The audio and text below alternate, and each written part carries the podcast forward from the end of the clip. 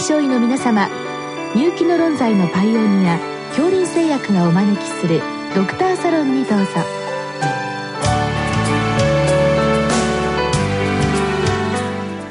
今日はお客様に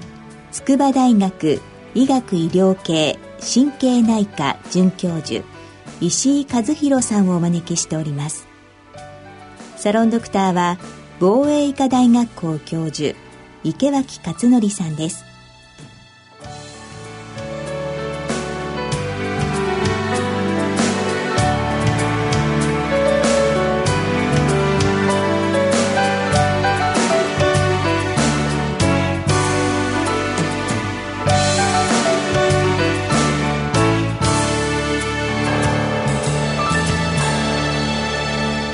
石井先生こんばんは。こんばんは。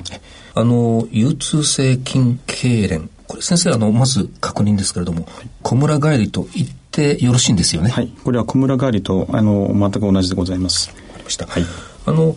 何年か前もあのドクターサロンで小村帰り、はい、あの取り上げまして、はい、やはりあの臨床実地の先生はあのこういったものはやっぱり興味、えー、あるんだなと思いました。で、今日はまあ具体的にはそういったものに対してどういったものを使ったらいいのかというまあ治療対象の質問なんですけれども、まあ、まずその小村帰りの一般的な話から先生あの教えてください。はいえー、小村帰りと言いますのはあの大体、えーまあ、よく起こる菌としては、うん、あの皮腹筋というところですね、うん、まあ、一般的に言う、えー、ふくらはぎですね。ですね。はい、この部分で起こることが多いと。いうことです。うん。うん、で、えー、大体まああ数秒からまあ数分以内に、うん、えーと、痛みは取れるんですけれどもあるところまで、えー、筋肉を収縮させると、うん、まあ、あの誘発されることがあるということで注意が必要と。いうことですね。よく起こしやすいという方が、まあ、あの妊婦の方、うん、大体半分程度の方は経験されているということとご高齢の方ですねえー、まあ半分以上の方はご高齢になると、えー、経験されるということです、あとは激しい運動をされた方ですね。若年者の方でも、えー、登山とかあとは激しい運動例えばマラソンとか、うん。うん、まあ、水泳をやった後、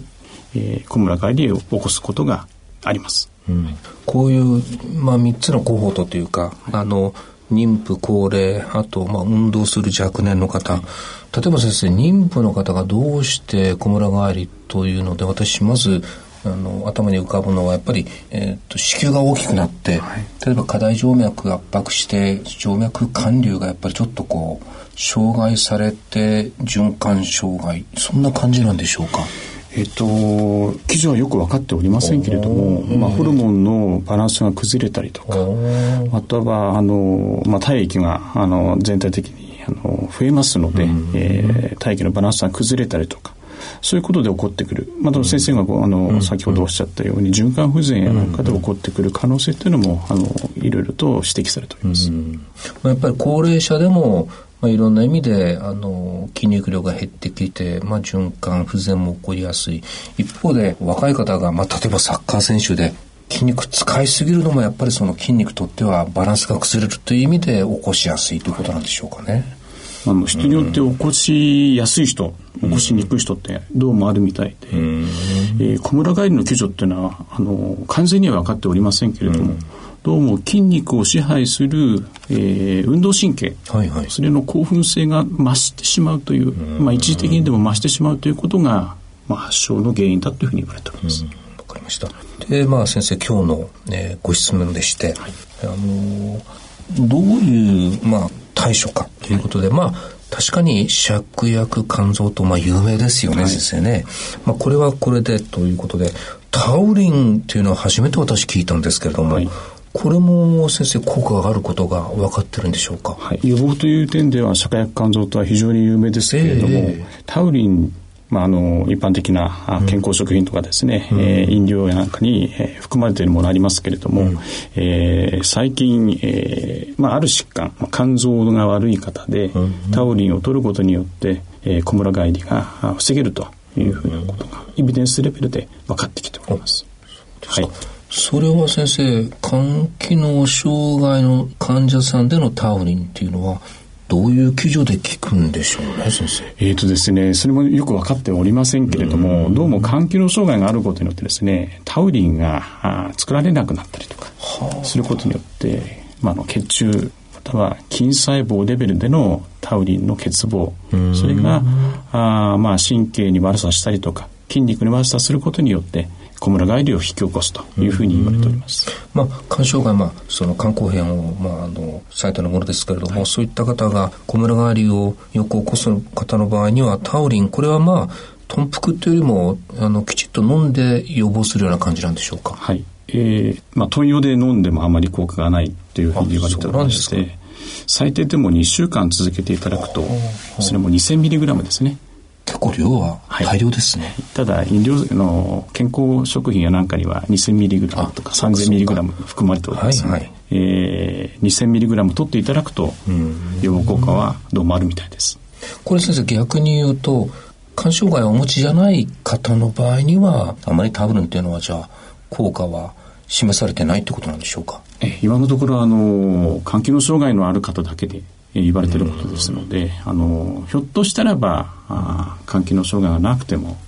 タウリンが効く可能性は残されていると思いますけどですねこれからまあ明らかにされていくことじゃないかというふうに思います。うんうん、まああの、タウリンですと、まあ、あの、薬局を通さずでも、あの、どこでも、あの、手に入るものですし、はい、まあ、一度試してみるというのも一つの方法かもしれませんね。そうですね。サプリメントとしてかなり売られておりますので。うん、うんあと先生確認ですけれども、はい、芍薬肝臓糖は結構即効性があると。はい、なので、まあそういう小村返り起こってから、えー、飲んでもいいという考えでよろしいんでしょうか？そうですね。あの、芍薬肝臓糖の場合ですと、えー、比較的即効性がありますので、うん、えー、まあ予防という意味でも、えー、1日2日前に飲んでいただければ、十分効果が期待できるんじゃないかというふうに思います。そうですか。はい、じゃあ、まあ、予防としても、あるいは起こった時に、まあ、例えば夜間に起こる場合には、まあ、なかなか起こった時に移動することは難しいので、枕元にでも置いておいて、はい、まあ、服用するというのも一つの方法ですね。わかりました。まあ、起こった時は、あの、急性ですので、ですね。できれば筋肉を伸ばしてあげて、あそれで、まあ、あの、菌の収縮を、えーまあ、緩和してあげるというのが、うん、急性的な処置としては重要かなと。まあ、なかなかそれも大変かもしれませんけども、確かにストレッチは一番大事な、はい、そうです 対処の方法ということですね。あと先生、質問の後半ではですね、はい、えっ、と、概要薬、まあ、あの、エニセイドのテープが効くという、まあ、ことなんですけれども、はい、これは先生、エビデンスはあるんでしょうか、えー、残念ながらですね、えー、まあ、鎮痛薬を含めてエニセイドですね、えー、これの効果というのは、あ示されておりません,、うん。予防的な効果はないというふうに言われております。うん、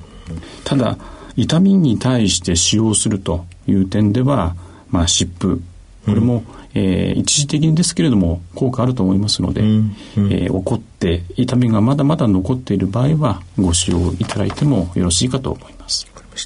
そうすると、まあ、この概要薬はまあ除くと、今日のご質問は、あの、漢方とタウリンでしたけれども、はい、まあ、一般的なこの小村側に対するまあ、治療ですね、はい、先生方専門家はどういった薬を使われることが多いんですか？そうですね。あの高齢者の方ですとやはり芍薬肝臓等を中心に使うことが多いと思います、はい、えっ、ー、と妊婦の方先ほど多いというようなことでお話ししましたけれども、はい、妊婦の方ですとやはりいろいろと薬の副作用がありますので、胎児の影響等がありますので、えー、一般的にはマグネシウムですね。はい、これ先生マグネシウムをどういう形で取るんでしょう？硫酸マグネシウムっていう便秘の薬があのありますのでそれを私は配用しております。まあ確かに妊婦の方は便秘気味ですからちょうどいいということですね。そうですね。わかりました。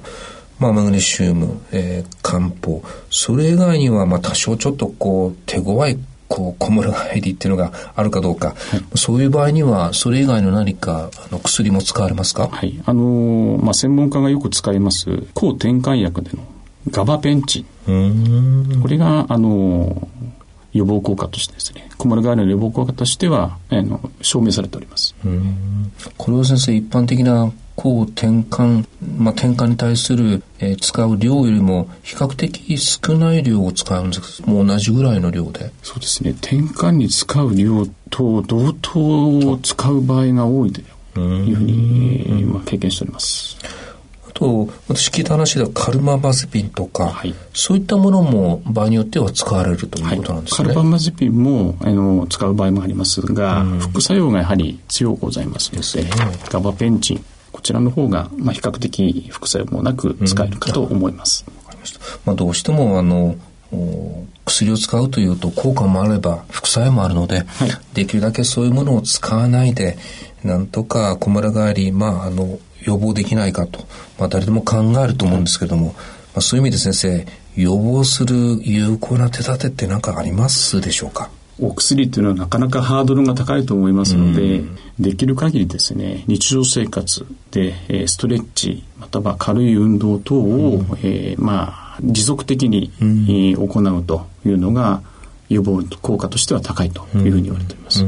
まあ妊婦さんに対して、あるいは高齢者に対して、またそういう予防のその指導も変わってくると思うんですけれども、例えば先生、高齢者で夜間に小村帰りを起こすと、はい、で、やっぱり、例えば夏場は、えー、暑いと、まあ、それが脱水でですね、危険なので、まあ、逆にその冷房をかけて、それがまた、その、小村帰り誘発するっていうような状況もある中で、そういった時に先生どういう指導をされてるんですか？夏場の脱水というのは小村ガイドを誘発しやすい一つの要因ですので、うん、あの例えば登山やなんかでも脱水なんかに気をつけなければ、うん、小村ガイドをまあ、引き起こしやすいと言われてますので、うんうん、ぜひとも脱水には気をつけていただければと思います。うん、あとはやっぱり足が冷えないように、まあ、あの部屋そのものは冷房かかっていても足が冷えないようにするというような工夫も必要でしょうか？そうですね。冷やすとやはり筋肉が硬くなりますので、収縮しやすい状況というのをなるべく避けるということも重要だと思います。先生最後にあの飲んでる薬で小村代わりを起こすこともあると聞いたんですけども、例えばどういう薬なんでしょうか？そうですね。あの、薬剤性の小村帰りというのも、あの、よく知られておりまして、例えば、あ高圧薬、うん、えー、ニフェリジピン、あとは脂質代謝異常症で使います、えー、スタチン系のお薬、うん、あとは利尿薬ですね、うんうん、えー、こちらの方があの薬剤性の小村帰りとして、えー、重要だというふうに思われます。ありがとうございました。どうもありがとうございました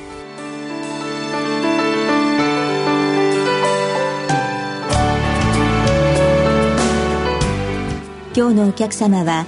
筑波大学医学医療系神経内科准教授石井和弘さん。サロンドクターは防衛医科大学校教授池脇勝則さんでした。それではこれで恐林製薬がお招きしましたドクターサロンを終わります。